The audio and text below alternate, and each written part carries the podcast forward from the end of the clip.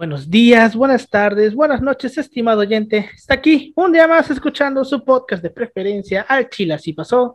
Hoy es viernes, otro viernes más. Estamos aquí reunidos para hablar de un tema histórico bien interesante y polémico, de esos que, que sirven mucho para hacer memes y molestar a ciertas personas de cierta nacionalidad. Ahorita lo vamos a ver con más detenimiento. Como todas las semanas estoy aquí con mis dos colegas y amigos de licenciatura, con Ángel. ¿Cómo estás, Ángel? ¿Qué onda, Alberto? ¿Qué onda, Yoshi? Ya, pues aquí listos para otro, día, otro podcast. Y dices que es algo así para hacer molestar a cierta nacionalidad. No sé por qué pensé en Perú, güey, o en Bolivia, no, no, sé por qué, algo así. Ahorita lo vamos a Yo pensé más en Argentina. Aquí Igual pensé en Argentina, pero siempre que le dicen a, esos vatos serranos, güey, pero no sé, o sea, sé que es porque son de como que de la sierra o cosas así, pero no sé por qué, por qué ese tipo de cosas, güey, no se me hace muy Es que, es que güey, la, bueno, es que, a pesar, los sudamericanos se odian entre ellos. Creo que eso no, no cabe duda. Eso lo vimos en la CELAC, güey. Ajá, sobre todo. Este, Pinche Paraguay. Pinche Sobre todo bolivianos y chilenos se odian, güey, porque Chile fue el que le quitó la salida al mar a Bolivia. Un dato no menos importante. Creo que algún día hay que hablar sobre las guerras sudamericanas. porque aparte de eso, también ellos se pasaron de ver. o sea, sí, se pasaron de verga. Es que, es que ellos. Aparte de, las, de la guerra esa de Bolivia contra Chile, también hay otra, güey. La guerra del Pacífico. Eh, no, no, no, la guerra de la Triple Alianza. Mm, ah, la, de, Paraguay. La de Paraguay. Paraguay. quiso invadir, creo que Argentina, eh, porque creo que Brasil y Argentina se estaban peleando, estaban en guerra, y entonces Bolivia quiso invadir Argentina mientras estaba en guerra, los otros dos llegaron a la paz y salieron y se les unió Uruguay para putearse a Paraguay, güey, y puta, la putiza que le metieron a Paraguay, güey. Está muy chingón. no tiene salida al Que tampoco, porque se la quitaron, güey, porque le quitaron un chingo de territorio del, por la pendejada de querer invadir Argentina. Algún día vamos a hablar de esa guerra. Creo que la Eso explica porque se llama Creo que así se llama Guerra de la Triple Alianza. Pero bueno, y también me encuentro con mi colega y amigo Yoshi Taka López. ¿Cómo estás, Yoshi? Un gusto, Alberto. Te veo un poco más blanco hoy. este, Posiblemente sea por algún tipo de vacuna. Una vacuna, este Alberto no le tocó la AstraZeneca como humildemente nos tocó a Paulino y a mí, le tocó Pfizer. ¡Ay, perro! este, humilde, este, ahí yo lo veo ahí con ganas de repartir libertad a los países tercermundistas. Después de todo lo que me hizo y dar, a Chile y dar, y dar este, ayuda humanitaria a los países de África eh, a través de bombas y al parecer Alberto tiene, este, nos estaba comentando de que tiene un miedo irracional hasta todo lo que tenga que ver con la madre Rusia. y, nos comentó de que... a la gente morena. no, güey, aparte tampoco reconozco mis crímenes de odio. Ah, eso es importante. No, olvidemos. Estás acusado de crímenes de odio en Yugoslavia, ¿no? sí, pero pues sí, este, el domingo pasado me tocó Pfizer, domingo 19. Esto se supone que lo íbamos a grabar el lunes, pero pues me puteó esa madre. El lunes todavía me sentía muy de la chingada. Hasta el miércoles más o menos me, me volví a sentir mejor, güey. Y pues ya no se grabó el lunes, por eso hasta ahorita para la gente que está escuchando esto, es una semana después. Estamos en el domingo del día que me pusieron la vacuna, una semana. Y pues sí, me pusieron Pfizer. No tardaron tanto como yo creí que iban a tardar. No tardó nada, ¿eh? No, no, güey, no, o sea, tanto en que llegara la vacuna aquí a, aquí a ver, a Cuatza, güey, tanto en como me la pusieran, porque yo llegué a las 4 de la tarde saliendo del trabajo y a las 4.12 ya me habían picado, güey. Ah, lo mismo a mí, yo llegué a la, yo, por ejemplo, es que Paulina no sabe mi situación cuando me fue a vacunar en Cancún. Paulina y yo salimos de viaje a Mérida, a la ciudad de Mérida, putiza, asuntos. Qué putada, Y, y Paulina y yo estamos, estamos, saliendo, estamos saliendo de esa madre, güey. Y nos sale y le digo, Paul, nos acaba de chingar, güey, que ya anunciaron la vacunación Nos chingaron, allá, medio allá en el camino, güey, no mames. bueno, entonces, pues yo me pude vacunar de hecho, llegué que llegué como a las 2 de la tarde, más o menos. De, mientras llegué a mi casa a las 3, llegué al hospital como 3.15. Me apendejé porque me, estaba, me formé en la fila de los de 40 y estuve como 5 minutos como pendejo y me dice el señor, no, tú haces la otra. Y ya, o sea, tardé como 5 minutos, 5 o 10 minutos máximo, porque igual, o sea, eh, los que estaban vacunando pues no habían desayunado y bueno, se entiende que igual tienen que ingerir alimentos y, y, prefiero que una persona desayunada me inyecte, una persona que está amputada porque no puede desayunar. Así que igual tiene sentido eso. Así que, bueno, Alberto ya está vacunado, ya tiene el chip. Este, no se puede comunicar, pero no se puede comunicar con nosotros, no sé, mamadas de las vacunas, pero... Ah, porque no es la misma, güey. Porque no es la misma. No es la misma, no, es la misma. No vamos en la misma red. Como Ghost in the Shield, ¿no? Que hay, hay momentos en los que se comunican telepáticamente. Así, güey. Así podríamos estar. Pero pues sí, este ya afortunadamente me tocó. Y como es Pfizer, güey, para mediados del siguiente mes ya voy a tener la segunda, güey. Ya van a poder toserme en la cara, me va a valer verga. No, ¿no es solo una Pfizer? No, güey, son dos. No, son dos. Son dos, pero el periodo de un mes, Johnson, la segunda, las Janssen, únicas de dos Janssen y es Johnson. la Johnson Johnson y, y, este, la Cancino. Y Cancino, esas son las únicas dos de una dosis. Pero pues sí, ya sí, entonces va a estar chingón porque ni siquiera a ustedes que les pusieron Astra en, en Mérida, güey, yo voy a tener, la, aquí a mí que me tocó la, la, primera dosis después que a ustedes, yo voy a tener la segunda antes, güey. Porque es fácil. Eh, ¿quién, sabe? ¿Quién sabe? a lo ah, mejor me toca quién sabe, a lo mejor a mí me toca antes. No, o sea, no, no, yo sé que a ti te va a tocar antes, güey. Pero, por ejemplo, a Paulino, que le tocó, ¿qué? ¿Una semana antes? Sí, güey, una semana antes, como dos días antes, dos días antes de que a mí. Esos güeyes van a recibir su segunda dosis hasta diciembre, más o menos. Y yo, pues ahorita en octubre, a mediados, ya voy a andar al 100. Bueno, ya van a poder toser en la cara. Pero bueno. Pero bueno, ¿les parece si comenzamos? Adelante.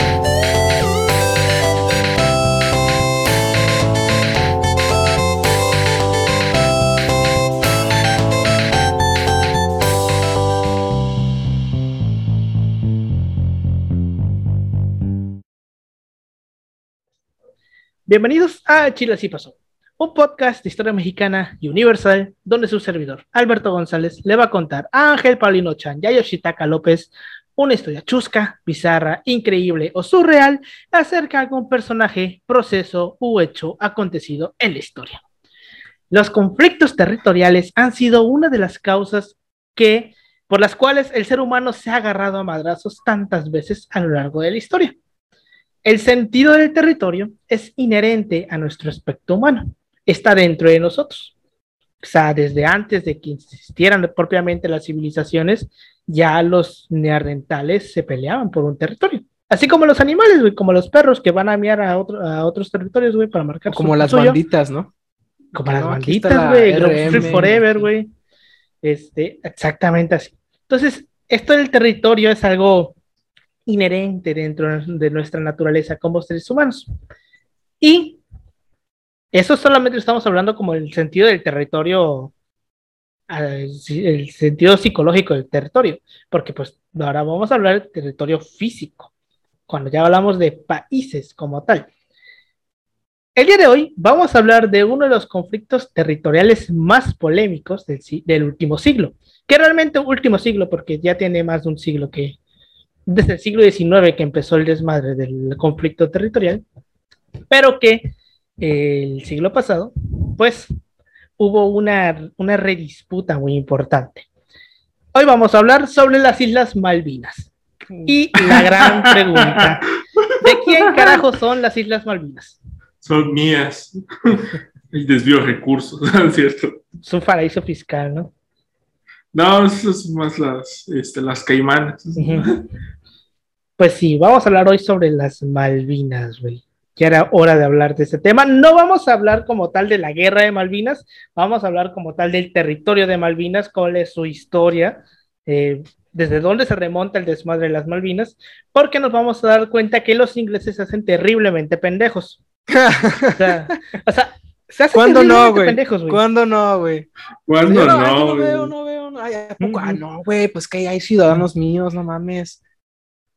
Ese pedo de los ciudadanos no es de ahorita, banda, es de toda la, pinche vida. sí.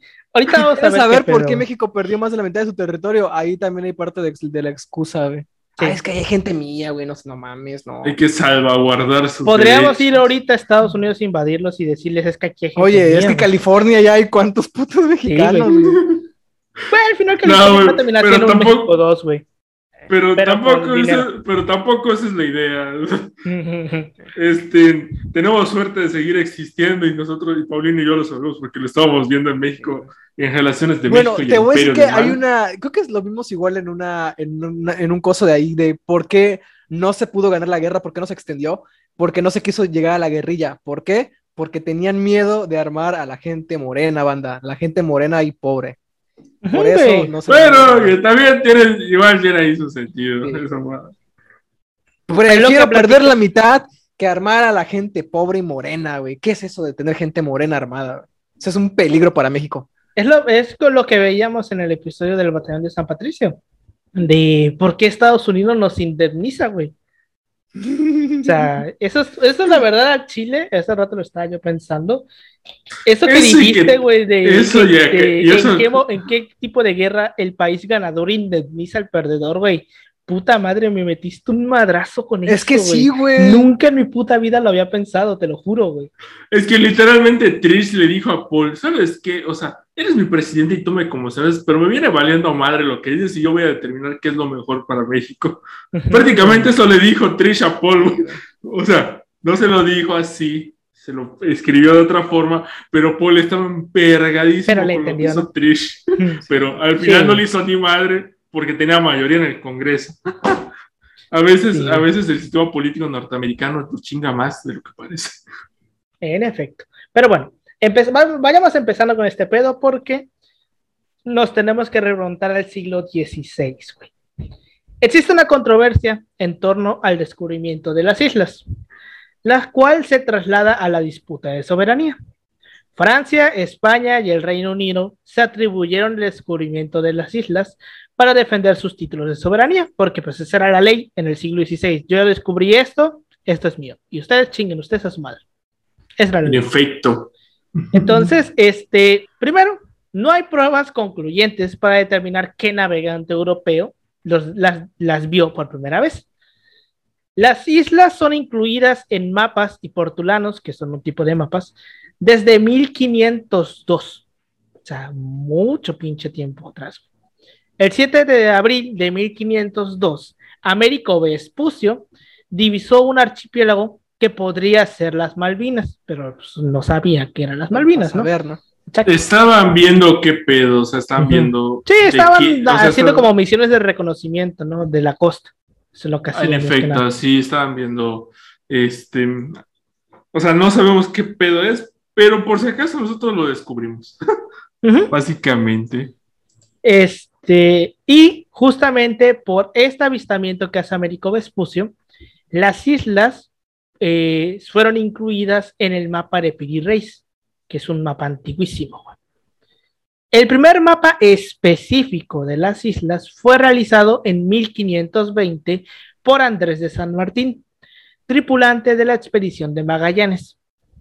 El 4 de febrero de 1540, un barco español capitaneado por Alonso de Camargo llegó a las Islas Malvinas y permaneció en el archipiélago hasta el 3 de diciembre del mismo año. Entonces aquí vemos que los españoles están desde el pinche siglo XVI, O bueno, por lo menos pon tú que no estaban ahí viviendo, pero ya la habían descubierto, ya habían llegado a ella y ya estaban en sus mapas, güey.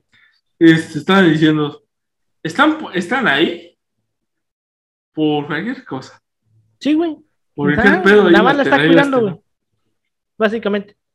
Ahora, el gobierno británico insistió hasta bien pinche entrado el siglo XX que el que descubrió las islas fue John Davis en 1592 y en base a esto fundamentó sus derechos de soberanía. Sin embargo, el propio pinche gobierno y los historiadores británicos modernos reconocen que John Davis no descubrió las islas, ¿Por qué? Porque en 1592, cuando supuestamente John Davis descubre las islas, pues ya las islas aparecían en un chingo de mapas españoles. O sea, prácticamente ¿sabes estás haciendo... Me, están, haciendo pendejos este Y porque están haciendo pendejos y porque, ¿sabes qué, güey? Técnicamente, los documentos antiguos tienen validez jurídica. Sí, por supuesto. Por ejemplo, tenemos el caso de que aquí en Yucatán pueblos se han como que salvado de, de ser absorbidos hace, hace 100 años, más de 100 años, por lo que eran las haciendas y todavía hasta hace algunos años por cuestión de deslinde o compra de tierras, por el hecho de haber encontrado documentos viejos sobre em, los límites del, mismo, del mismo pueblo, ¿no? O sea, documentos que se remontan a la época de la colonia. Y eso ha sido usado para legitimar, pues, em, que ellos son dueños de ese, lugar, que son ciertos límites los que abarcan y que no los pueden como que comprar más allá de esos límites. O sea, e, el punto es que, como es, esta parte, no sé si se haya usado, nos vas a decir más adelante, si este tipo de cosas se han usado en, el, en el, caso de las Malvinas, porque tiene, tiene un peso jurídico. O sea, eh, ¿a qué dicen? Ah, la historia para qué? Vato, la historia te salva de que te mandan a la verga, güey. Sí, de que esto te no, Y esto no así, güey, esto, esto no así, güey, este es el único pedo que ha tenido Gran Bretaña, en Venezuela y en la Guyana. Ah, sí, hay un territorio en, Belice. disputa, güey. Uh, la Belice ya no tanto, güey, porque, o sea, Belice ya como, o sea, en Belice se había un pedo, un pedo del, de dónde terminaba el territorio. Pero ya desde que, desde que Díaz y, y el gobierno británico dijeron, aquí acaba, pero ya no le vendes armas a los mayas. Mm. Y desde ahí ya, ya están en paz, pero en el trato de Venezuela es como que diferente, porque está chingón la historia, porque estos vatos dieron toda la documentación histórica para que según, o sea, les reconozcan esa madre. Y obviamente el arbitraje internacional estaba hecho por dos ministros ingleses, dos americanos y uno ruso. Y obviamente los, y obviamente esta madre de los ingleses hicieron pendejos y le dieron el voto y al ruso. Yo no sé por qué la gente insiste en llamar a estos vatos, güey, para hacer este tipo de, de negociaciones. y perra vida han estado ahí, güey. Cada vez, banda, cada vez que alguien llame a un, em, a una nación extranjera para hacer como que árbitro mediador, pedo, sí, güey. mediador, va a valer verga el pedo. En, tú dime un, un, caso en el que haya salido bien el pedo después de que estos vatos se metieran y no hay uno, güey. No hay, uno. Hay un caso, güey, pero pues es un pinche caso de, la, de uno entre tantos. Que fue en el caso de, en un caso de África, güey, entre dos países, creo que era Níger y no sé qué otro pinche país, donde este, se reclamaban ambos eh, territorio. Entonces lo que hicieron fue que como no se ponían de acuerdo, se sometieron a arbitraje internacional y se hicieron, se, vaya, se repartieron el territorio y tuvieron que pasar ciudades que antes estaban en, en Níger al otro país, güey, y del otro país al, al nuevo, güey. O sea, hicieron todo un cambio cabrón, güey, pero lo hicieron bajo un arbitraje eh, internacional, güey. Por dijeron ni tú ni yo, porque si no, nunca vamos a llegar a un pinche acuerdo. Pero evidentemente, esto solamente aplica para los países pequeños. Una pinche potencia jamás en su puta vida se va a someter a un arbitraje internacional porque nunca están dispuestos a perder. Y menos en el pinche siglo XIX, XVIII que estamos viendo ahorita.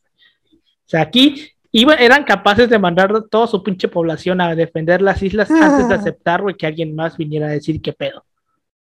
así de, así es mío el pedo, güey, y, se hace lo que yo digo, prácticamente. ¿Por qué? Porque le pregunté a mis huevos y me dijeron que esto es tuyo, güey. Porque no voy a permitir que ningún país tercermundista tenga, tenga, este, tenga, ¿cómo se llama?, más autoridad que yo, un país del primer mundo. Pero bueno. más si eres inglés. Sí, güey, verga. Güey, de hecho, ellos han tenido un pedo con el Brexit. Bien cabrón. Sí, güey. Este, luego de la catastrófica derrota francesa en la Guerra de los Siete Años, en la que perdió casi todo su imperio colonial a mano de los ingleses, Francia emprendió la reconstrucción de su poder imperial y, a expensas de España, consideró colonizar las Islas Malvinas como parte de una estrategia más amplia. Luis Antoine de Bougainville, quien había estudiado eh, RIAS, que pues, RIAS es accidentes geográficos básicamente, eh, había estudiado pues mapas de diversos navegantes que habían explorado el área. Pues fundó la Compañía de San Malo, la compañía de San Malo, de San, Saint Malo, sí, San Malo, Este, destinada a financiar la eh, expedición y ocupar las islas en nombre del rey. Pensaban colonizarlas con alguno de los, de los 18.000 acadienses que habían sido deportados por rehusarse a jurar lealtad a la corona británica. Bougainville zarpó de Saint Malo el 15 de septiembre de 1763 con dos naves, en una de las cuales viajaban tres familias de la mencionada región canadiense, quienes habían refugiado en Bretaña. El 31 de enero de 1764 arribaron a las islas, a las que nombró Isles Maloins. Suena a Malvinas, güey, vaya. Y se llama Isles Maloines, así, Maloins, Maloins. El 17 de marzo fundó una colonia en la isla Soledad, a la que llamó Port St. Louis, y el 5 de abril de 1764 tomó posesión formal del territorio en nombre del, rey Luis XV. Luis XV. El 8 de abril regresó a Francia y volvió a las Islas Malvinas hasta el 5 de enero del siguiente año a bordo de la Eagle, llevando un nuevo grupo de ciudadanos acadienses. Como era de esperarse, los españoles reclamaron inmediatamente ante Francia aduciendo que las islas eran una dependencia del continente de la América Meridional, y pues se iniciaron negociaciones en septiembre de 1764. Francia accedió rápidamente a la propuesta, eh, sugiriendo que España negociase directamente con Bougainville. O sea, se hicieron terriblemente pendejos, como siempre. Como tradición francesa, ¿no? Que se hallaba de nuevo en Europa, pues había partido de las islas el 25 de abril de 1765. El navegante reconoció la ilegalidad del establecimiento y aceptó una indemnización española en concepto de resarcimiento por el abandono de las, de las instalaciones y materiales. O sea, básicamente los españoles dijeron, yo te voy a pagar porque sí, la cagué, dejé sola la isla, no estaba haciendo nada, entonces yo te voy a pagar por este, porque encontraste las instalaciones abandonadas, no había ni verga y tú llegaste a la reconstrucción, entonces te voy a pagar lo que hiciste, pero lárgate a la verga de aquí. O sea, básicamente, básicamente le dijo, o sea, muy chido tu labor, o sea, está chingón todo lo que quieres hacer, pero como que no tengo planes de hacerlo y te puede decir mucho la chingada. Exacto, güey. Porque, porque, o sea, no te voy a permitir que viole soberanía española, ¿no? Más Sí, güey, y ahorita vamos a ver algo muy interesante. Eh, entonces, a partir de este momento, los franceses depusieron cualquier tipo de reclamo sobre la soberanía de las islas. El pago, eso es lo importante, el pago se realizó en concepto de indemnización a una empresa privada, la compañía de San Malo, por lo que no se puede considerar como una compra a las islas por parte de España por a Francia. Porque esto es, algo, esto, esto es algo importante, porque bien los franceses podrían alegar, es que España me las compró. No, güey, se las compró una, compró a una compañía privada francesa, pero no eran del gobierno francés, o no eran parte del imperio francés, por así decirlo. Entonces, este, el reconocimiento francés a la soberanía española de las islas aumentó los derechos jurídicos de España sobre ellas. Entonces aquí estamos viendo que definitivamente España era el dueño, amo y señor de las pinches Islas Malvinas. O sea, no había de dónde. Pero bueno, cuando Lord George Anson regresó a Inglaterra después de su expedición de piratería, como buen inglés, alrededor del mundo en 1744, propuso establecer una base en las Malvinas. En 1745, el embajador español en Londres tomó conocimiento de que se estaba preparando una expedición para ocupar las islas, efectuándose una, protesta diplomática. El gobierno británico respondió que sus navegantes las habían descubierto y que las visitaban en el siglo XVI. Esto que estábamos diciendo de John Davis en 1592. España respondió que las islas eran adyacentes al continente americano y que también eh, sus navegantes las visitaron en el mismo siglo, por lo que la expedición fue paralizada. La corona británica, consciente de que las islas habrían parte del Océano Pacífico a sus intereses comerciales, organizó una expedición que fue preparada en secreto para evitar los reclamos españoles, porque pues, ya sabemos que España y, Inglaterra se la vivían este, haciéndose, haciéndose, culeradas entre ellos en general, los europeos son esta de cómo me hago culeradas a costa de otro, de, otro sí, vato. ¿cómo me lo agarro el pendejo? Ajá. Ahorita están más, ahorita están más tranquilos, pero en el prácticamente ah, en el siglo, o sea, prácticamente todo lo que es, eh, ellos lo llaman Toda su puta historia, güey. Toda su puta historia. Sí, güey. Toda su puta historia. Así como lo vimos en el episodio de Francis Drake, güey. Como la reina Isabel I le pagaba a los, a los corsarios para robarle España, y cuando España le reclamaba, no, yo no estoy haciendo nada, son güeyes, son X aquí, no, hay, aquí no pasa nada. Nosotros no estamos financiando a nadie. O sea, ese tipo de cosas se las hacían mucho entre España y, Inglaterra, porque pues eran los dos imperios coloniales como que más fuertes en ese tiempo. Entonces, entre ellos se chingaban, siempre buscaban la manera de chingarse al otro. Pero bueno. Ah, que de hecho, que de hecho, futuro los corsarios les fue contraproducente porque les empezaron a robar igual a ellos. ladrón que roba ladrón. Sí, güey. Tiene mil años de perdón. Pero bueno. Según consta en los mismos documentos ingleses, en el Reino Unido se informó que la expedición se dirigía a las Indias Orientales, aunque esto se trataba pues, de un engaño. El verdadero destino fue revelado a los tripulantes recién el 22 de octubre, antes de abandonar Río de Janeiro. Entonces, vamos, básicamente le dijeron a la gente, vamos a ir a América, Indias Occidentales, y ya estando ahí dijeron, no, vamos a ir a conquistar las Malvinas. Así de huevos. Pero bueno, a su mando, el comodoro John Byron arribó a las islas en enero de 1765, un año después del desembarco francés, y estableció, estableció una base temporal a la que nombró Port, Port Egmont, en homenaje al Lord del Almirantazgo Conde de Egmont, ubicada en el paraje previamente bautizado por Bougainville como Poil de la Crusade y llamado por los españoles Puerto de la Cruzada, sobre la isla conocida por estos como la Isla Trinidad, que fue renombrada por Isla Jason en honor al barco de Byron. Este reclamó las tierras para la corona británica, aunque pues pendejamente no registró la fecha del hecho. lo primero que tienes que hacer no lo hizo el güey. En vista de la situación y luego de la retirada francesa, la corte española ordenó expulsar cualquier asentamiento británico en el, área. Fueron enviados barcos españoles en busca del establecimiento británico. El capitán de fragata Domingo Perler, a, bordo del Chambequín andaluz, salió de Montevideo el 23 de diciembre de 1768 y el teniente del navío Francisco Gili Lemos zapó de Buenos Aires en 1768, en diciembre, en la fragata de Santa Rosa. Ambos expediciones no tuvieron resultado, no encontraron el, el puertito británico.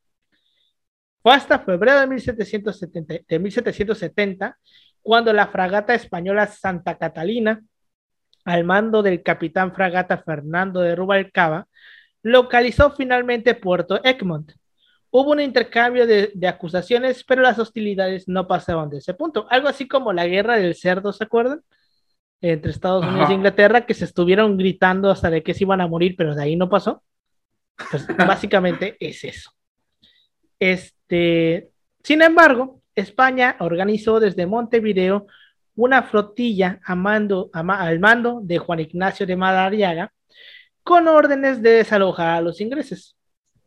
Las formaban las fragatas Industria, Santa Bárbara, Santa Catalina y Santa Rosa y el Chambequín andaluz, que zarparon de Montevideo el 11 de mayo de 1770. El 4 de junio, el escuadrón español se presentó ante Puerto Egmont y tras intercambiar mensajes con los ingleses y no obtener una respuesta favorable, decidió proceder el puerto, eh, decidió de proceder el desalojo. Puerto Egmont se rindió 10 días después, luego de algunos disparos. Inglaterra interpretó la acción española como una afrenta al honor nacional y reaccionó enérgicamente. Al poco tiempo, el conflicto amenazaba con desembocar en una guerra. Francia estaba atada a España por el pacto de la familia, por lo que debía apoyarla ante una eventual, guerra. Sin embargo, su actitud se limitó a la retórica, es decir, se hicieron terriblemente pendejos, como siempre. Recomendó al rey de España, Carlos III, que aceptar el compromiso de, eh, permitir a Inglaterra el reinstalarse en Puerto Egmont sin que esto significara un renunciamiento a los derechos españoles. Básicamente les decían, pues, déjalos estar ahí, güey. O sea, que estén ahí no significa que te estén quitando la tierra. Es tuya, pero déjalos estar ahí. Se estaba haciendo terriblemente pendejo, güey. Mala idea, mala idea, compi. aparte, Que, aparte que es una terrible idea, güey, pues el güey se estaba haciendo terriblemente pendejo, güey. Pero bueno, este, al final este conflicto terminó en nada, no se hizo nada, siguieron siendo propiedad de España.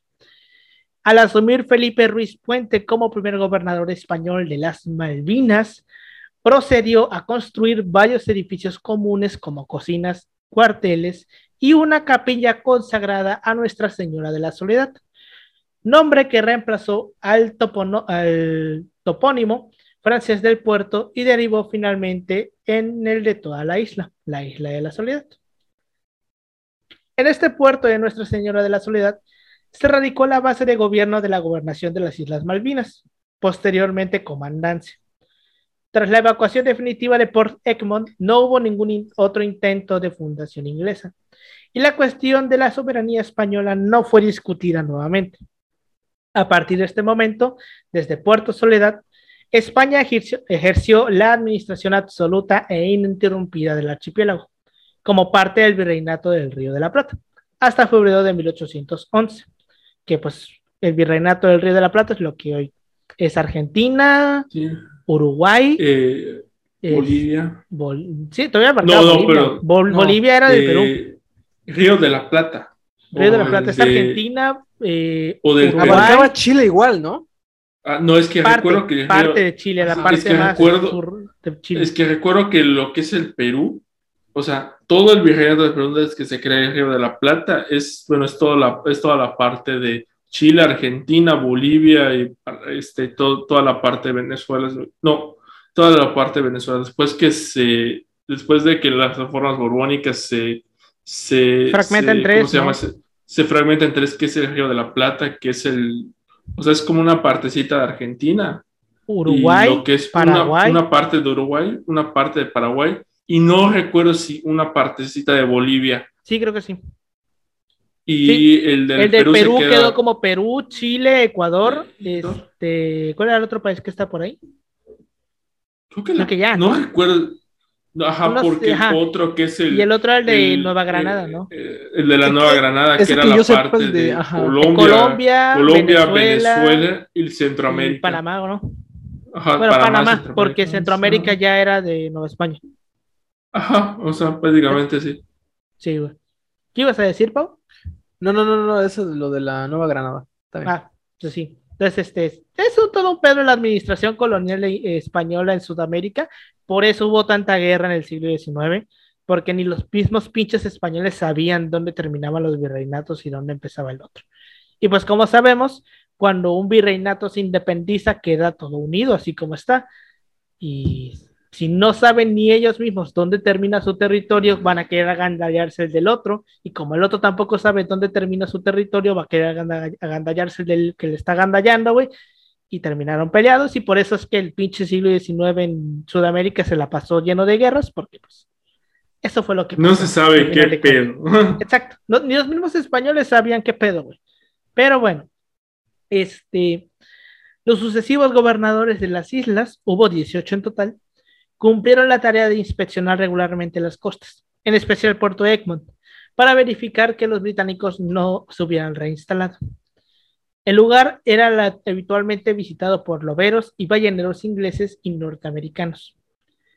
En 1780, en tiempos del apoyo español a los independentistas estadounidenses, el virrey Bertis ordenó a uno de sus buques arrasar los restos del ex asentamiento británico. La población de las islas estaba compuesta por oficiales, eh, soldados y presidiarios. Este último eh, estos últimos pertenecientes a la cárcel instalada en 1780, porque aquí es lo, exactamente lo mismo que vimos en el episodio de las guerras estúpidas con las islas estas de Ecuador, ¿cómo se llaman? Este. Ay, las Galápagos. Este, cuando se tiene una, cuando un país tiene una isla que está en el culo del mundo, la va a usar como para construir una cárcel. Eso es de ley. Pasó en, está en Brasil, pasó en Ecuador, pasó en Argentina, pasó en Estados Unidos con Alcatraz, que bueno, Alcatraz no está en el culo del mundo, pero pues está en medio del mar, entonces pues, sirve, ¿no? Entonces, si un país tiene una pinche isla en el culo del mundo, en medio del mar, la va a usar para construir una cárcel. México tuvo la suya, ¿no? Aquí en el Pacífico. Tenemos varias islas, güey. Este... Ah, bueno, igual tenemos, tenemos, una ahí por el Pacífico. la del Pacífico. Hubo una que nos quitó Francia. No me acuerdo. Ajá, pero o sea, no es como que tampoco la quisiéramos. No, güey, pero sí sirve porque este para aguas internacionales. Ajá, pero... Para eso sí sirve, güey. O sea, ajá, pero bueno, la práctica. E, estaba esa que nos quitó Francia, güey, y estaba la isla esta Bermeja, que todos conocemos la historia de la Bermeja, me imagino, ¿no? De la isla esta que estuvo en los mapas.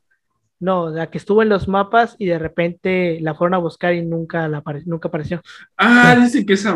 Ajá, que según los. Cuentan ahí las malas lenguas. Que, los gringos la explotaron para que. Porque eso representaba. Estaba en una posición tan estratégica que en el tratado de, que hicieron entre Clinton y Cerillo para reconocer las aguas internacionales del Golfo de México, con la isla Bermeja, México se iba a quedar un muy buen cacho de la parte chingona del Golfo, güey, que tiene petróleo.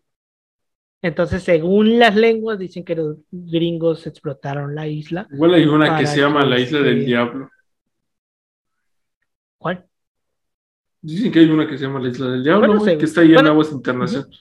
Está en aguas internacionales, dicen que ahí desaparecen personas, pero ¿qué? ¿Qué sabe? Eh, X, ¿no? Este, pero tampoco es como que yo quiera ir a. bueno, si hay algún patrocinador que nos paga aquí el viaje para expedición para investigar, con fines para investigar. Por la ciencia, ¿no? No, no es para armar ahí una carnita asada este, con la licenciatura. No, eso no. Es para con fines de investigación. Pero pues sí. Entonces, pues esto pasó en las Islas Malvinas, se hizo una cárcel. Eh, la gobernación española hubo de terminar como resultado de la invasión napoleónica y de la guerra de independencia de Argentina. Tras los primeros conatos independentistas en el virreinato del Río de la Plata, el gobernador de Montevideo, Gaspar de Vigodet, resolvió reunir todas las fuerzas militares de las que disponía a fin de enfrentar a los revolucionarios de Mayo, por lo que ordenó evacuar las Malvinas. En enero de 1811, España abandonó las islas con intenciones de volver luego de 37 años de, eh, de ocupación indiscutida, dejando también placas en el campanario de la capilla y de los edificios principales en la que afirmaba su soberanía sobre las islas.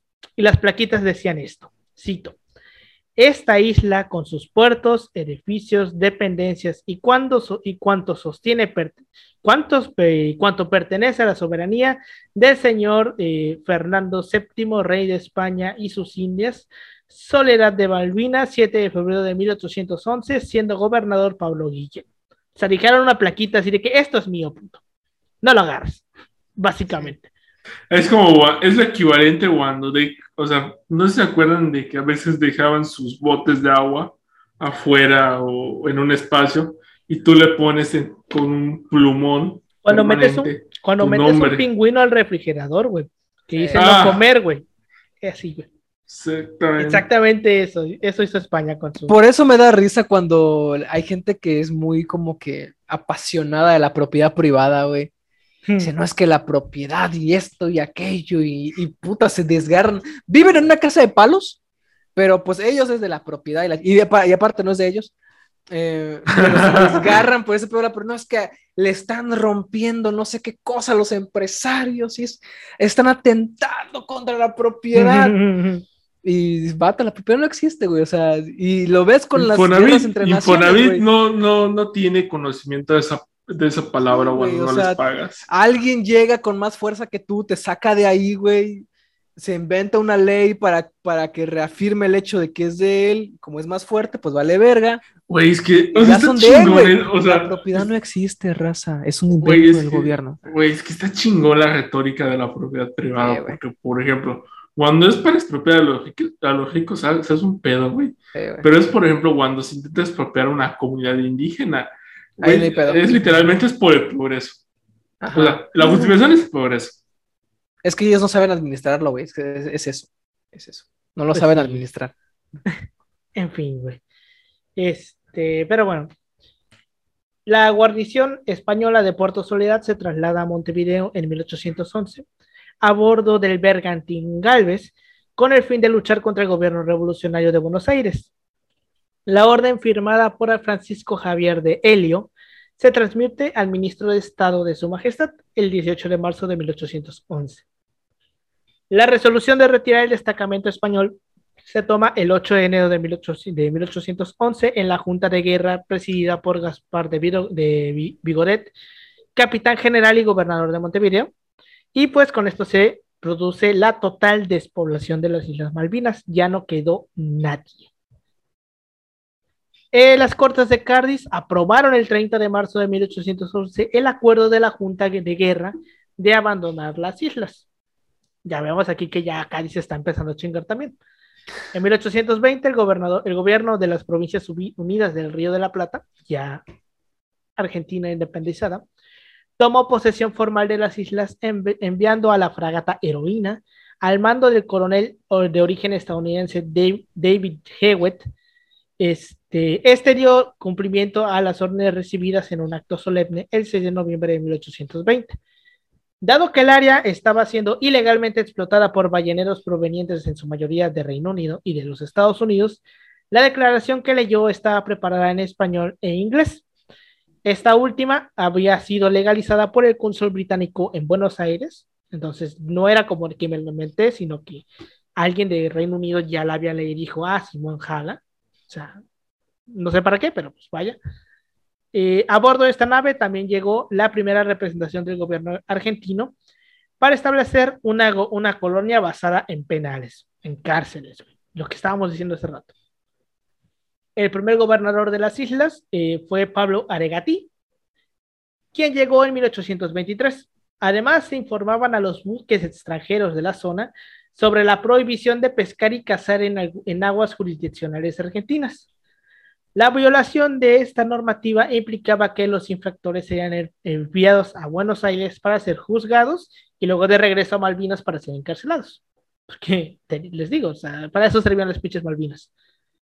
En agosto de 1832, el primer ministro británico Lord, Palmerston, por sugerencia del almirantazgo, ordenó enviar al contraalmirante Thomas Beaker, eh, jefe de la estación naval sudamericana, la orden de retomar el control de la corona sobre el archipiélago. En el 20 de diciembre de 1832 arribó a Puerto Ekman la corbeta Clio. El capitán John Oslow tomó posesión formal y la, su tripulación se abocó a reparar las ruinas del fuerte. Unos días más tarde, la nave ancló frente a Puerto Soledad. El comandante Onslow informó a Pinedo que se disponía a tomar la, isla y le ordenó cargar la bandera argentina al día siguiente. Así de huevos, güey. Así como que, oye, ¿qué pedo? Vengo a tomar tu isla, baja tu bandera. Gracias. Básicamente, güey. Así, así de huevos. Llegó, el vato dijo. Pero bueno, en las islas eh, crecía el descontento entre criollos, en su mayoría gauchos y charrúas, ya que se les había prohibido viajar a Buenos Aires. Y el capitán Jean Simon, apoyado por el, por el mayordomo de Bernet, Matthew Brisbane, y con la excusa de la ocupación británica, intentaba extenderles las ya pesadas tareas campestres, entre otros excesos de autoridad. Además, seguían recibiendo por toda la paga los vales firmados por el ex gobernador que no eran ya aceptados por el nuevo responsable de almacenes, el irlandés William Dixon. En desacuerdo con la nueva situación, un grupo de ocho rioplatenses se sublevó el 26 de agosto de 1833 bajo el liderazgo del gaucho entre, entrerriano Antonio Rivero, apodado Antuc por los ingleses. Entre los que se sublevaron estaban Juan Prasido, José María Luna, Luciano Flores, Manuel Godoy, Felipe Salazar, Manuel González y Pascual Latorre. Estos rebeldes estaban por armados, con facones, boleadores y viejos mosquetes, en contraste con las, con las pistolas y fusiles con, que se, con las que contaban sus oponentes, por la que decidieron actuar por sorpresa. Tras un breve enfrentamiento en el que fueron muertos Brisbane, Dixon, Simón y otros dos colonos, los revoltosos tomaron la casa de la comandancia, impidiendo el izado de la bandera británica durante los siguientes cinco meses. Dos meses después, el 9 de enero de 1834, arribaron a la isla Soledad dos naves del Reino Unido, la Challenger, con el, teniente Henry Smith a bordo, y la Hopeful. Inmediatamente hicieron la bandera británica, Smith asumió al día siguiente el título de oficial a cargo y ordenó la persecución de los sublevados. Luna fue el primero en rendirse y los restantes, muy superados en número y armamento, optaron por retirarse al interior de la isla. Para comienzos de marzo la rebelión ya estaba controlada y el propio Rivero ya estaba encarcelado. Y desde entonces los ingleses se quedaron este, la pinche isla. Fue cuando ya Inglaterra le quita la isla argentina y pues se quedaron la isla habitada desde ese entonces, 1830, en 1830, imagínate, güey.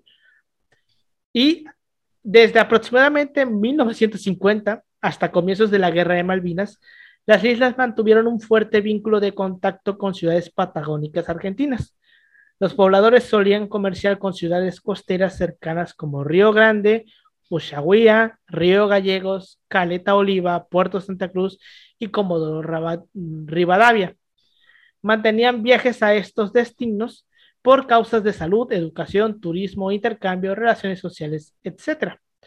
Esto explica por qué las islas tienen un precario y olvido desarrollo institucional que era compensado con viajes en avión o barco a ciudades cercanas. O sea, los misma gente que vivía en las Malvinas, güey, se iba a Argentina a buscar una mejor vida, güey, porque las Malvinas estaban olvidadas, güey. Básicamente. Básicamente. no había de otra, no había de otra. Entonces, lo que estuvieron haciendo los británicos todo este tiempo fue empezar a llevar gente británica a la isla. Y es de lo que se están agarrando el día de hoy para decir que las Malvinas son argentinas. Porque Argentina dice, son mías, güey. Porque son argentinas. Las Malvinas en la práctica sí son suyas. Son suyas, güey. Porque, este, vaya, están cerca de su territorio y cuando se independizan son parte del, reino de, la, de los Estados Unidos del Río de la Plata, güey. Y se la quedan con ella. Y ya luego vinieron los británicos y se la quitaron. Ok.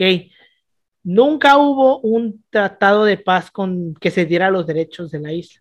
O sea, los británicos se la agarraron así de facto. Que recordemos que de facto significa por mis huevos. Básicamente. Se la, se la agarraron y dijeron, pues no hay un documento, o sea, es como una invasión, literalmente. Sí, güey. Cuando es una invasión de la tierra, güey. Cuando hablamos así de, de, por ejemplo, presidente de facto o territorio de facto, significa territorio porque mis santos y pontificios huevos así lo dijeron. Básicamente. Entonces, este, Inglaterra se les queda de facto, lleva ingleses a vivir a las, a las Malvinas y pues ahí empezaron a, este, ¿cómo se llama? A, vivir y a establecerse, ¿no? A, crecer como colonia, exacto. Y pues, pues ustedes dirán, ¿por qué chingados los ingleses quieren tanto los Malvinas? Pues porque está en medio del pinche Pacífico, muy cerca de la Antártida, donde pueden cazar, güey, tienen, vaya, es un lugar, pues son aguas internacionales en donde... igual la, Antártida tiene una historia fascinante. Eh, Vete tú a saber de dónde chingados, güey, en Inglaterra iban a conseguir las pieles que se pueden conseguir en la Antártida. O sea, ¿de dónde chingados las van a sacar? No, no las encuentran, güey. Las, por ejemplo, las pieles de castor. ¿De dónde chingados las sacas? Ah, que de hecho Argentina creo que tiene un, ahí tiene un pedo con... Este, lo comentamos igual en, la, en el de... La de, las estúpidas. Cuando estábamos hablando de las cabras, de que Argentina tiene otro pedo también con eso, porque un pendejo se le ocurrió llevar un castor a una parte de Argentina y los castores se reprodujeron como conejos y ahorita están ocasionando un desmadre porque están acabando con todos los árboles que hay en la isla, güey. Bueno, en el, territorio. Y ya están en el punto en el que los castores están bloqueando los ríos, güey. Están empezando a inundar los asentamientos, güey. Y ya no saben qué chingados hacer. Intentaron, este, pues básicamente motivan a la gente a que los mate, güey a que los case. inclusive estuvieron, eh, ¿cómo se llama? Haciendo campañas para que se los coman, para que usen la carne de castor como alimento, güey. Como comida, ¿no? A huevo. O sea, están fomentando una gastronomía, güey. Exacto. Que no sé qué tan hay que hacer a la carne de castor. Pues quién sabe, güey. y como que no está muy bien visto hoy ocupar piel de animal. Pero pues sí. Entonces, este, pues por eso básicamente Inglaterra quiere eh, las Malvinas y siempre, nunca, nunca ha querido renunciar a ellas. Y pues, como comentaba, los ingleses desde siempre han dicho que las Malvinas son suyas porque ellos la vieron primero. Y este, aunque ya sabemos que no, que no fueron ellos los que la vieron primero, pero ellos dicen que sí.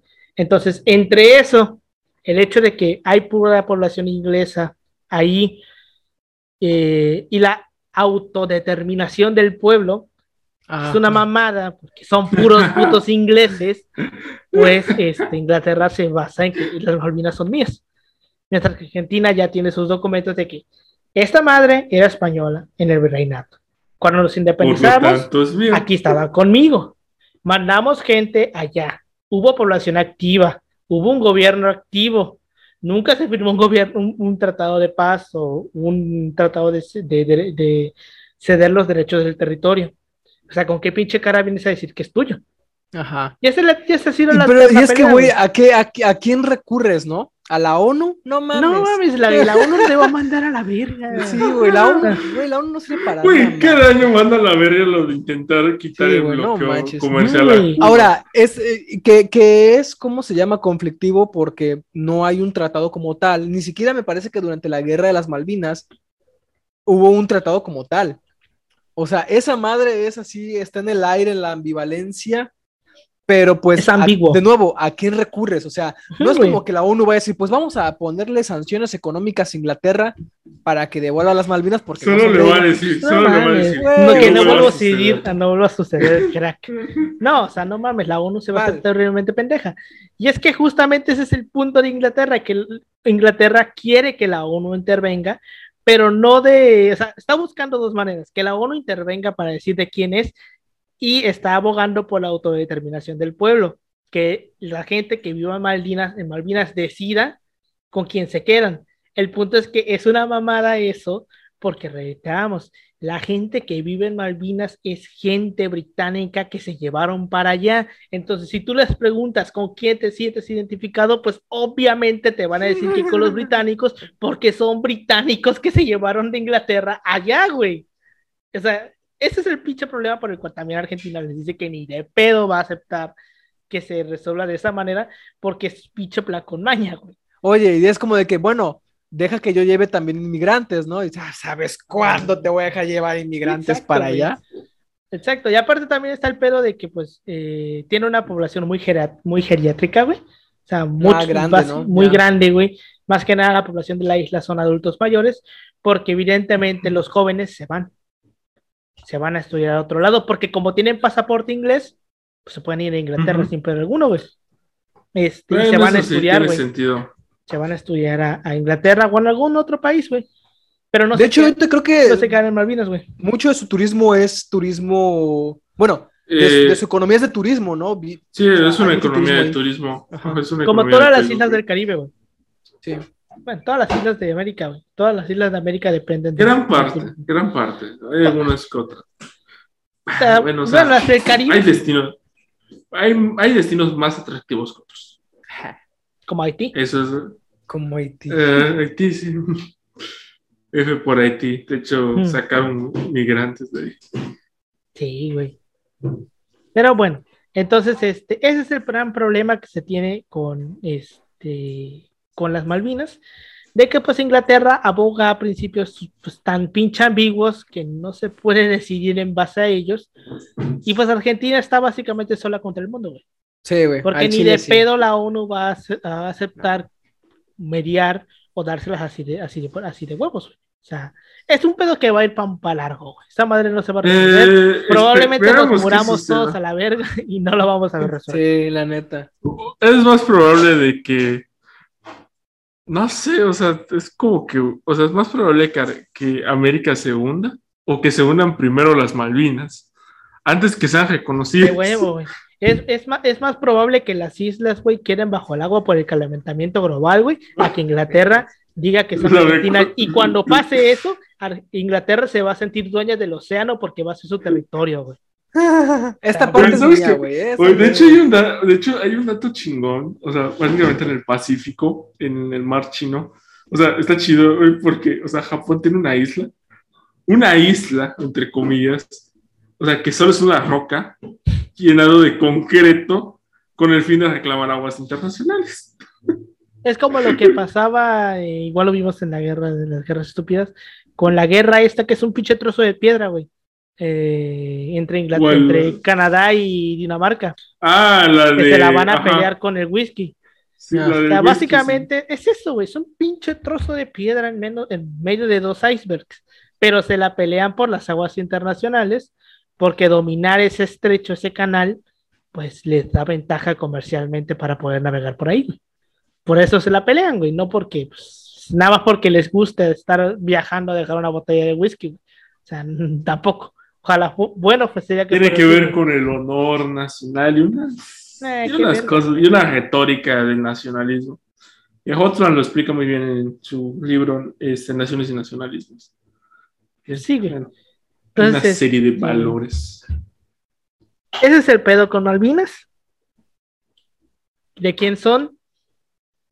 Yo creo que aquí todos estamos de acuerdo que, o pensamos que las Malvinas son argentinas, porque simplemente los ingleses no tienen un pinche argumento sólido para decir que son suyas, güey.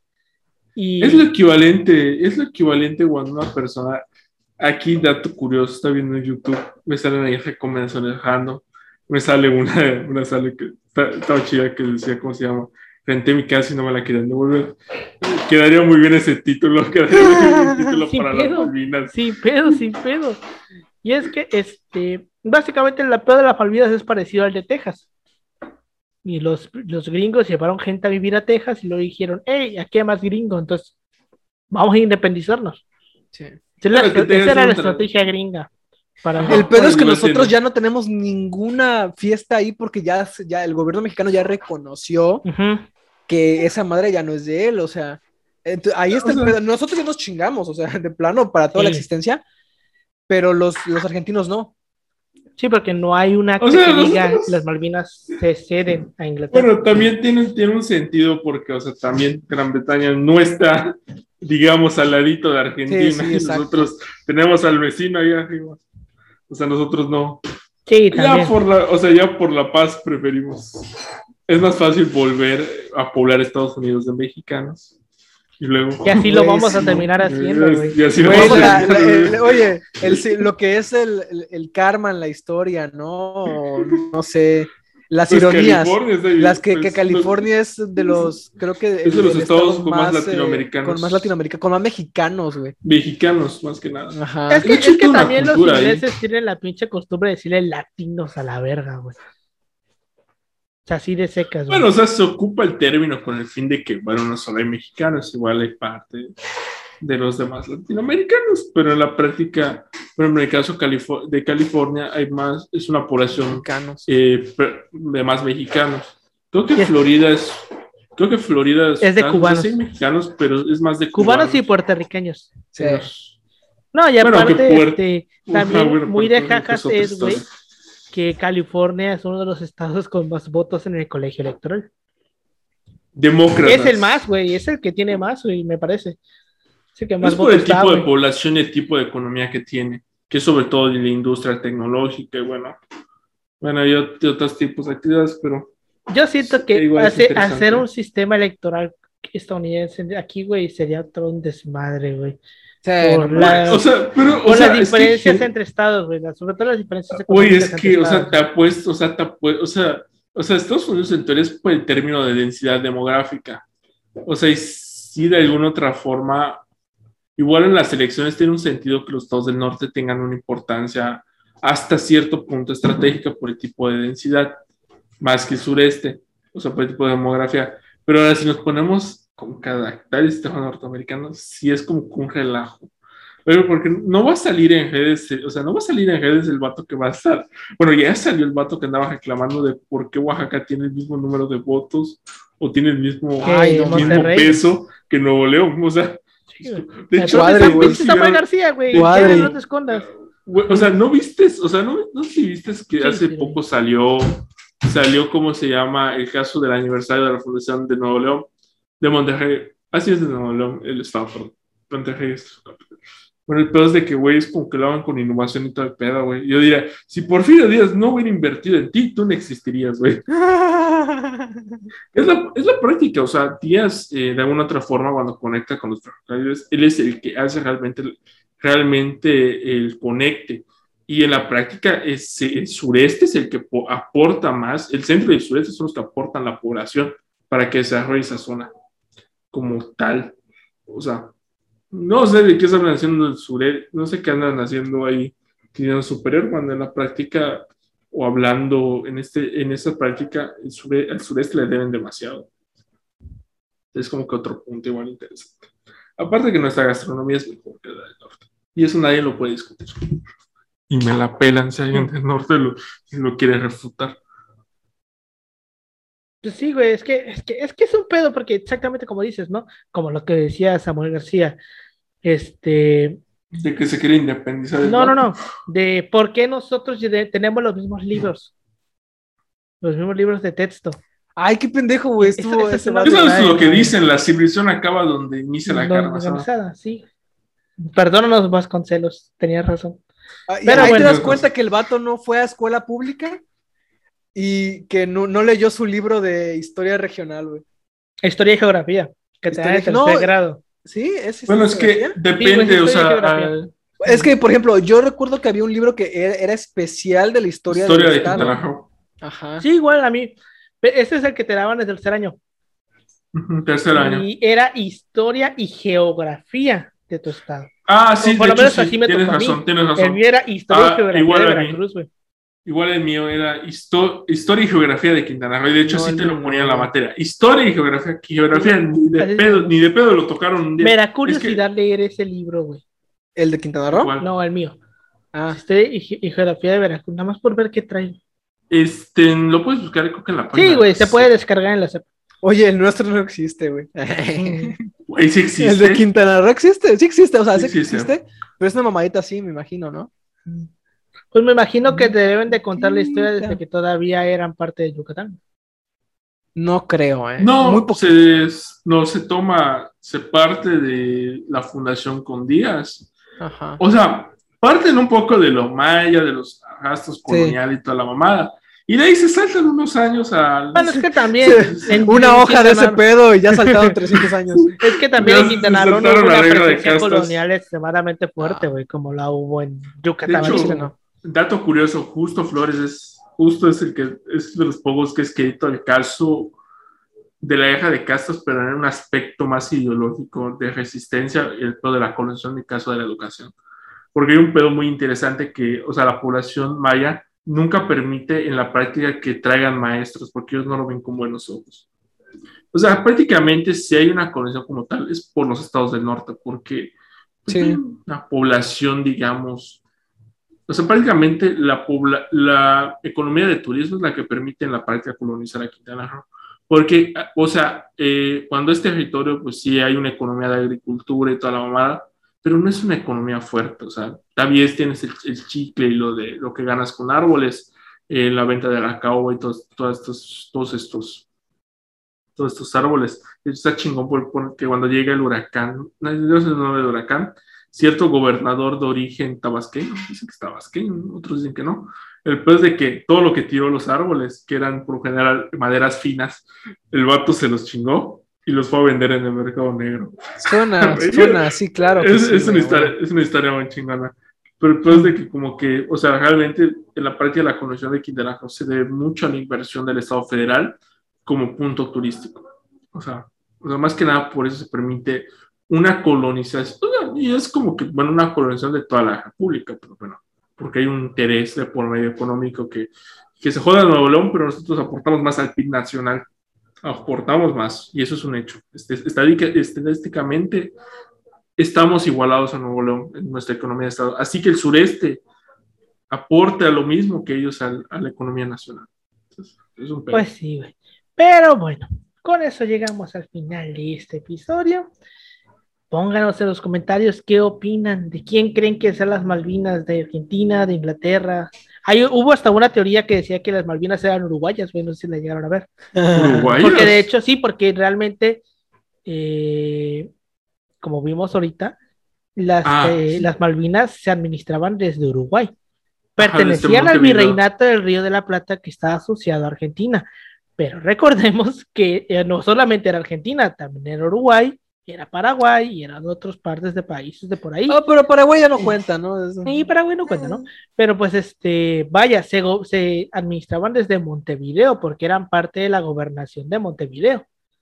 Entonces, pues, bien podría ir Uruguay a decir, oigan, son mías, porque pertenecían a la jurisdicción de lo que hoy es Uruguay. Pues bien podrían, güey, sin pedo alguno. Otra cosa es que no quieran, porque puta madre, se van a armar un desmadre con los argentinos. Pero bien podrían hacerlo, güey. Bueno, o sea, a veces es mejor dejar eso. Oye, me imagino Uruguay así como que en la sombrita, ¿no? Que sí, que se agarren a vergazos. Que se agarren a vergazos, que se agarren a vergazos. Mm, con su churro de mota, güey. para, para después venir y, oye, ¿sabes qué, güey? Siempre sí eran mías, ¿eh? Mm. Esperando, esperando. Esperando, el pinche carroñero. que se agarran a putazos, güey, para carroñar, güey, para rematar al que, que gane, güey. Pero bueno, este, opiniones sobre este tema, Pau. Pues esta madre deja ver para mí dos cosas, güey.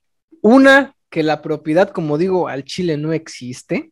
O sea, si crees en ella, no mames. O sea, es cuestión de interpretaciones. Ajá. De, y de quién es el más fuerte, y de quién tiene más varo, y así. Y otra, pues que la ONU en, y estos organismos internacionales en la práctica no sirven para una madre, güey. O sea, por como les digo, jamás, jamás vas a ver a la ONU decir, oye, tú muy mal, y como estás haciendo esto, te vamos a poner sanciones económicas, te vamos a bloquear de los foros internacionales, vamos a evitar que comercien contigo, porque no has devuelto las Malvinas, niño malo, bye, bye, bye. O sea, la ONU nunca te va a sancionar a menos de que tú estés chingando a Que estés jodido, güey. Si, mira, si, estás jodido, a chance, te puede chance y te sancionan, güey. Nada más así. Así, sí, O a menos de que te metas con Estados Unidos. También. Puta, ahí se levanta todo medio mundo, güey. Pero, güey, la ONU, güey. Sí, la ONU. Es la ONU, güey. es, como, lo que yo comentaba de lo que es la ONU. Bueno, es que, vaya, la OMS es parte de la ONU, ¿no?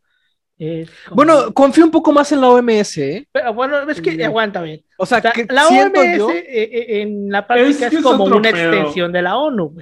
Pertenece a lo que es la ONU. Y al Chile, güey, una de las cosas que yo decía hace no mucho es que es una mamada y se nota la perrísima influencia que tienen los países que ganaron la Segunda Guerra Mundial, sin contar a Rusia, claro, porque recordemos que Rusia es, un, invento después, porque eh, nunca, nunca existió una Unión Soviética antes de Rusia. Este, este Alberto, que, una un poco más este, blanco ahorita. Este, el punto es que, si se dan cuenta, cuando viene la OMS a decir las vacunas con las que se puede viajar, güey, así casualmente se pueden viajar con todas, menos con las chinas y las rusas pero te puedes, tú puedes viajar ah, con la estadounidense, con la belga, con la inglesa, con todas las europeas, pero no con la china ni con la rusa. De hecho, incluso la Johnson Johnson. Sí, güey, con esa puedes viajar. Y mira que es la que tuvo muchos pedos. Igual Pfizer me parece que tuvieron pedos, ¿no? Pfizer no tanto, pero. Era Astra. Pero Moderna fue la que tuvo Moderna, Astra, Janssen, todos esos tuvieron pedos, güey. Y ya ves que. Y de, pues, y de, hecho, los de Astra, güey, estuvieron hablando con esto Gamaleya de Sputnik para hacer investigaciones entre ellos porque reconocieron que la vacuna Sputnik es la mejor. O sea, ellos reconocieron de que la Sputnik en la práctica fue mucho mejor desarrollada de la que tuvo la AstraZeneca. O sea, por, y lo demuestra la efectividad de la Sputnik. O sea, que Rusia, bueno, el pedo de Rusia es que no tiene, no tiene las fábricas suficientes para hacer el volumen de vacunas que, que ellos quisieran. No, y es que aparte recordemos que Sputnik son de dos dosis, pero las dosis son diferentes. La primera y la segunda dosis son diferentes, no, son, no es el mismo que se meten, güey. por ejemplo, eso, eso, eso lo vamos a ver ahorita que empiecen a poner segunda dosis de Sputnik, como a los que le pongan segunda dosis de Sputnik les va a llevar la verga como les llevó con la primera, güey. Porque como le están inyectando algo diferente, les va a pegar igual, güey. Porque ese es ah, pero eso explica la efectividad. O sea, explica, la efectividad, definitivamente, güey. Pero ese es el punto por el cual te da la reacción, porque te estás metiendo algo que no, tu cuerpo no reconoce. Pero ya la segunda, en teoría, no, no, ajá, exacto. Pero ya la segunda, en teoría, si te toca una vacuna e de las que son de dos dosis, como Pfizer, Astra, Sinovac, cualquiera, ya la segunda, en teoría, no te debe de pegar tanto, porque ya te estás metiendo algo que una ya no es la primera vez, vaya. Sea, por eso es que la primera vez que te pinchan es cuando te sientes de la verga básicamente. Pero bueno, este comentario es que tengas tú, Yoshi. Nada, decir que por el caso de las Malvinas, como decía, es como un video en YouTube que aparece con, con cara de Inglaterra, es como que le inclina que le rentas una casa y cuando tú, Argentina, el arrendatario lo quieres sacar, este vato te dice que en él, güey, que es suya la casa. ¿De qué estás hablando? ¿De qué estás hablando? No, no existe un contrato de arrendamiento ahí. Y se arma todo un pedo, güey, nunca lo puedes sacar. Y por eso, este, y por eso, banda, nunca confíen en los ingleses. Y nunca confíen en la ONU. Yo, yo siento que tiene más poder la FIFA, güey, que la puta ONU, güey. nunca confíen en la persona que confía en la ONU. Nadie, no confía, la ONU no sirve para nada. Tiene más poder la FIFA, güey. Aunque luego. Ni la OEA. Y hasta tiene más países la, FIFA. Tiene más países aparte, güey. La FIFA, aparte. Pero bueno, este este, bueno, la, la, FIFA, ¿cómo se llama? Mete más sanciones que la ONU. Ah, güey. De hecho, güey. De hecho.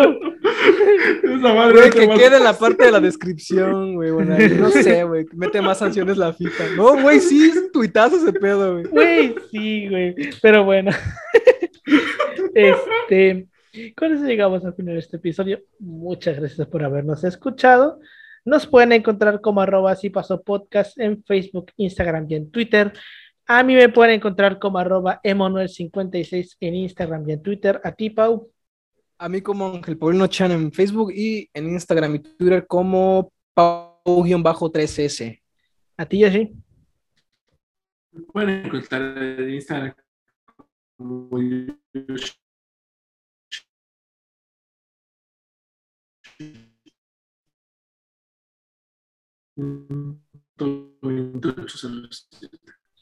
Pues bueno, muchas gracias por habernos escuchado. Nos pueden escuchar la siguiente semana, próximo viernes, y nos vemos en la próxima. Hasta luego.